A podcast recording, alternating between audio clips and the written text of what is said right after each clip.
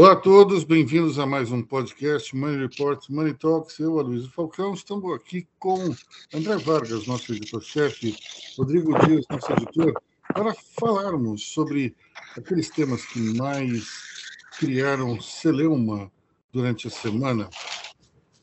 Bom, vamos falar de Americanas. É, lojas Americanas, como todos sabem, é, foi alvo de muita atenção, porque o seu balanço é, não contabilizou dívidas no valor de 20 bilhões, as chamadas operações de risco sacado. É, a empresa entrou em recuperação judicial e nós estamos vendo aí é, uma queda de braço na justiça é, para, de um lado, os bancos querendo receber e querendo bloquear o dinheiro que Americanas tem, e do outro lado a própria empresa conseguindo se livrar. Então, uma instância abre, a outra fecha, enfim. Nós temos aí uma situação complicadíssima. É, quando, nessa semana, nós tivemos a divulgação dos credores da Americanas, chegamos a 8 mil é, pessoas físicas e jurídicas, na qual nós temos desde fabricantes de chocolate, que, cujas dívidas somam 400 milhões, até fabricantes de televisão. Uh, Destaca-se a Samsung, com 1,2 bilhão eh, de créditos em aberto junto às americanas. Além disso, nós chama a atenção o Deutsche Bank, com mais 5 bilhões. Isso se deve ao fato de que ele é o custodiante dos títulos é, emitidos pela empresa no mercado exterior. Então, esses 5 bilhões, eles na verdade representam papéis que foram colocados em diversos fundos ou investidores.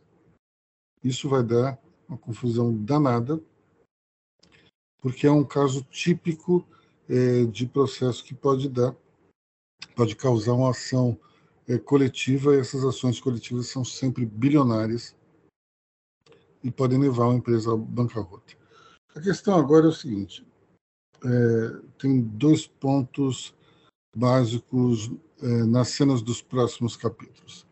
A primeira é qual a participação de Sérgio Rial em toda essa história. Ele foi destituído do cargo de presidente do conselho. Uh, e agora nós temos uma situação realmente esquisitíssima. Ele era o principal credor e se transformou no CEO da empresa que devia todo aquele dinheiro, se não me engano, 4 bilhões de reais. Bom, é, agora, qual é a lógica disso acontecer? Vamos supor que Sérgio Rial soubesse de todo esquema, fosse conivente. Qual é a lógica de se transformar no CEO da empresa que ele estava é, cobertando, beneficiando? Não faz exatamente muito sentido. É, especialmente porque ele foi ele mesmo que, que denunciou a situação. Bom, é, durante muito tempo eu fiquei me perguntando como é que em nove dias úteis Sérgio Rial e o CFO souberam da situação. Uma matéria publicada no jornal Valor essa semana explica que dois executivos denunciaram o esquema é, em reuniões de, de transição. E que a partir dessa denúncia, então, o CFO conseguiu, o novo CFO, que já saiu também, conseguiu é, pegar a confusão. Um amigo que entende muito de balanço, e ele diz que, mesmo assim, é tempo é um tempo muito curto, porque você até pode dizer, olha, tem um problema desse calibre em tal lugar. Zoom balanço é uma coisa dificílima de você conseguir destrinchar, e especialmente nesse tipo de situação. Quer dizer, você tem que casar o, as operações dos bancos com o que está registrado no balanço. Não é exatamente uma coisa muito simples. Tanto é que você vê que logo depois do, do, da denúncia existe um prazo até a gente saber quais são todos os, os devedores. Então, nós tivemos aí tipo mais uns 15 dias pelo menos para que ocorresse. Portanto, é, as pessoas continuam a achar estranho é, toda essa situação e tivemos também nessa semana a, a publicação de uma carta dos três principais acionistas da empresa, Jorge Paulo Leman, é, Marcel Teles e Beto Sicupira, a qual todos disseram que não tinham a menor ideia do que se passava dentro da, das lojas americanas. Bom, isso aí vai ser algo ainda a se ver, vai ser alvo de uma, de uma forte investigação, mas me parece que também foi um, uma tentativa de reduzir o valor que eles vão ter que aportar na empresa claramente um, um, esses três acionistas têm que bolar, botar um dinheiro no mínimo de 20 bilhões para poder começar o jogo. Agora, eles não querem trazer todo esse, esse recurso, embora eles tenham.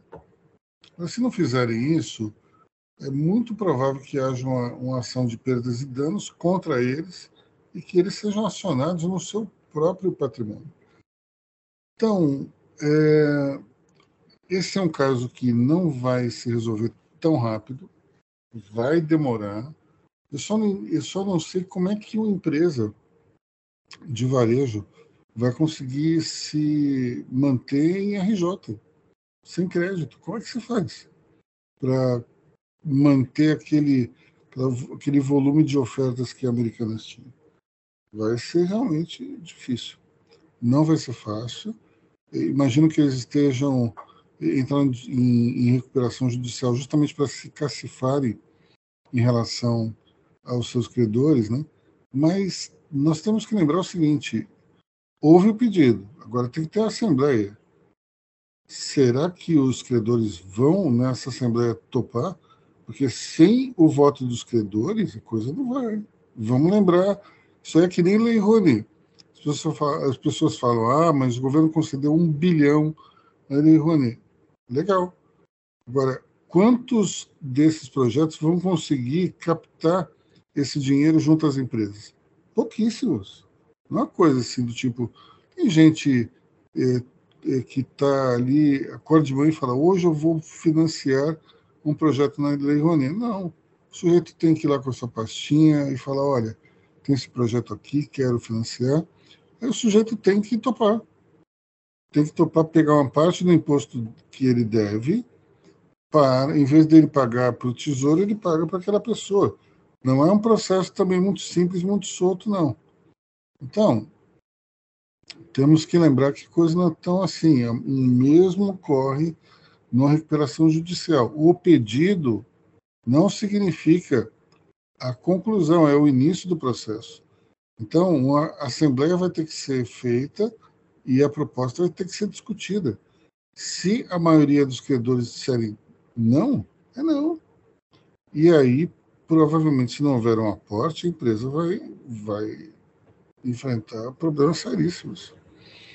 Portanto, é, esse é um caso importantíssimo, porque ele mostra a fragilidade do acionista em relação uma empresa e, ao mesmo tempo, ele é importantíssimo porque nós passamos os últimos 20 e poucos anos babando o ovo de Jorge Paulo Lema, Marcel Teres e Beto Sicupira. Essa situação toda mostra que você tem um ambiente de gestão tóxica, ao mesmo tempo você tem uma, uma relação muito ruim entre fornecedores e empresa, todas as companhias do grupo 3G atrasam mesmo o pagamento e não são parceiros dos seus fornecedores.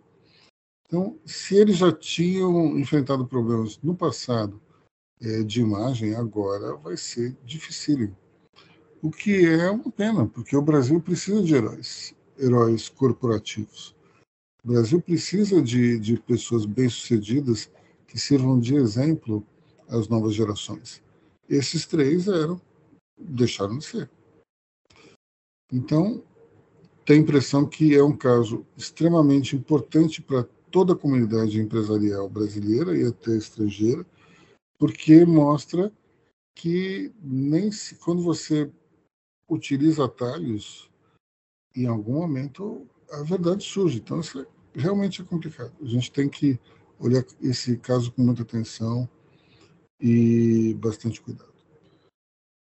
Algum comentário aí, André Vargas? Essa situação toda, ela vai sofrer dois tratamentos. É, porque a Americanas pediu recuperação judicial nos Estados Unidos também. Ela vai sofrer dois tratamentos porque ela vai se dar em duas praças diferentes, com dois tipos de fornecedores e também dois tipos de acionistas. Eu falo dois tipos porque esses acionistas eles são contemplados por diferentes legislações. E eu acho que pode ser um bom momento para o Brasil pensar em criar uma legislação um pouquinho mais parruda para proteger os investidores. Senão o dinheiro vai embora. É hora, é hora de pensar nisso também para o futuro. Porque nos Estados Unidos e, e, e na União Europeia as coisas vão se dar de uma maneira diferente. A relação, a relação deles com o Deutsche Bank vai ser diferente da relação deles com os bancos brasileiros, com a Caixa, com o Banco do Brasil. É, também a, a, relação deles é, é, com alguns fornecedores também vai ser diferente, porque tem fornecedor que entrega produto, fabrica produto aqui no Brasil, tem produto que vem de fora. Eu só quero saber, eu só quero a sua opinião por uma coisa, Aloysio. Devo desabilitar meu aplicativo da Americanas já ou não? Olha, pelo que eu vi, tem várias promoções com 80% de desconto, que talvez seja é, a forma de, de tentar fazer um caixa rápido. Eu não desabilitaria tão cedo, não. É hilário porque muitas lojas é, elevaram 400%, 500% o preço do, dos produtos com, aquela, com aquele receio de, de entrar no, no, no cartão e não, não, não compensar. Fabricante, fabricante, fabricante. Fabricante levou o preço. Para não ter que vender, né? Isso no marketplace, né? Marketplace. Você, triplica o preço para quê? Para você não vender pelo aplicativo, para esse dinheiro não ficar travado lá na RJ. Bom, nós temos aí também uma outra situação interessante, que é o tamanho das dívidas. Né? É, as indústrias de chocolate, por exemplo, são credoras em 400 milhões de americanos. Apenas a Samsung é credora em 1,2 bilhão. Isso é muito dinheiro, pessoal. E, e, vamos lá. Conforme você teve aquele monte de operação de risco sacado, vamos, vamos lembrar disso. Isso sacado é eu quero comprar televisão e não tenho dinheiro. Então eu uso o banco que compra no meu nome e aquelas televisões compradas ficam no meu galpão, tá? Mas tem uma espécie de linha pontilhada invisível em torno daquela mercadoria que diz que ela não é minha, é do banco. É um isso galpão significa... alfondegado. É. Agora isso significa que não não bastasse o, eles deverem tudo isso para o banco, eles ainda estão devendo diretamente para o fornecedor. Isso é muito mais grave, porque isso significa que eles queimaram todo o direito de dever para o fornecedor, além disso, passaram a dever para o banco. Isso é e ainda, muito... e ainda tem a custódia e ainda tem a custódia das, da, dos equipamentos. Pois é, então vamos lá. Você tem no caso da no caso das TVs Samsung que não foram pagas é, é um problema, digamos, direto entre Americanas e a Samsung. Agora, tem um monte de TV Samsung também que foi comprado com dinheiro do Bradesco, do BTG, do Itaú, e aí? E, e eles estão lá dentro do galpão alfandegário da Americanas. Como é que vai ser essa confusão? Uma pergunta. Uma pergunta maldosa. Se o Brasil tivesse ganho a Copa, o estoque de TVs seria tão grande? Eu não sei, eu, eu, eu tenho minhas dúvidas em relação a essa relação direta entre Copa e televisão. Isso aí ocorre desde 82. Eu nunca troquei uma televisão para ver a Copa, sinceramente. Agora, é, acredito também que essa, essa história é meio esquisita, porque, vamos lá, o, essa confusão toda ocorreu agora. Ou seja, o Brasil ele caiu ali nas quartas de final. Seriam mais o quê? Uma semifinal, uma final, não é isso? Mais dois jogos. Semifinal, semifinal. Semifinal é uma final, teoricamente, né? Então, dois jogos venderiam TV adoidado? Você compraria uma TV de 180 polegadas para ver uma final? Não sei. Eu tenho minhas dúvidas se, se o Brasil campeão teria vendido mais, mais TV. Na verdade, não precisava nem ser campeão, bastaria ter ido à final, certo? Enfim, eu tenho minhas dúvidas. Mas foi só, foi só, foi só, foi só uma provocação, por favor. só uma provocação. Porque Bom, eu também tenho a lenda de vender mais TV em ano de Copa e tal, tem essa coisa. É, mas eu acho que vem de antes da Copa, né? Ou talvez no início da, da Copa. Depois, eu acho que ali onde o Brasil caiu nas quartas de final, já tinha que ter vendido aí que, o que era previsto. Eu. Ah, eu tinha que resolver isso, tinha que, teria que. Eu lembro que até tinha um fabricante, se não me engano, era Mitsubishi, que dizia que a garantia de uma era até a próxima Copa.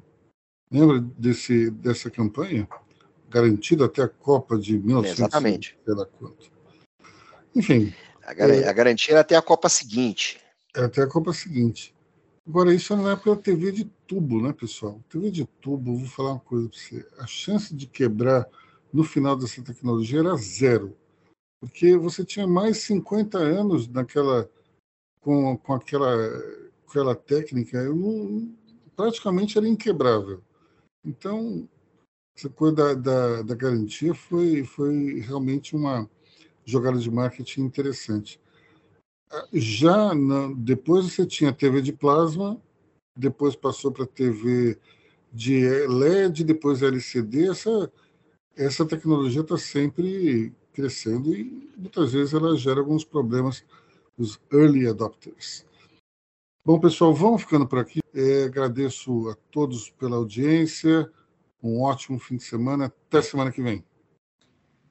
Até semana que vem, pessoal. Um ótimo fim de semana a todos e até a próxima.